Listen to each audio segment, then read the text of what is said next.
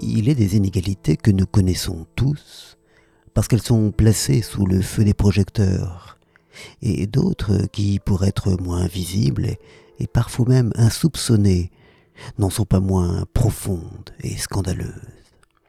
Ainsi, les inégalités territoriales en matière d'ouverture de casinos qu'un décret du président de la République, paru ce matin au journal officiel, vient justement, euh, sinon totalement réparer, Rome ne s'est pas faite en un jour, du moins un peu combler.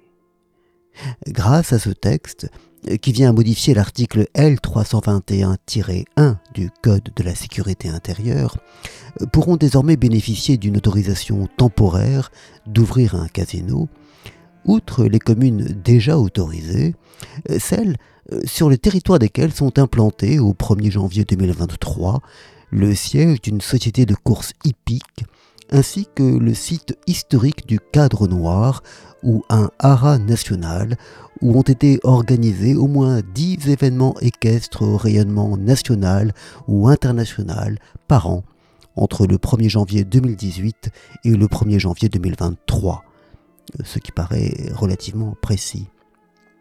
Et celle, à raison d'une par département frontalier où aucun casino n'est autorisé à la date de la demande d'une commune classée commune touristique, membre d'une intercommunalité à fiscalité propre de plus de 100 000 habitants.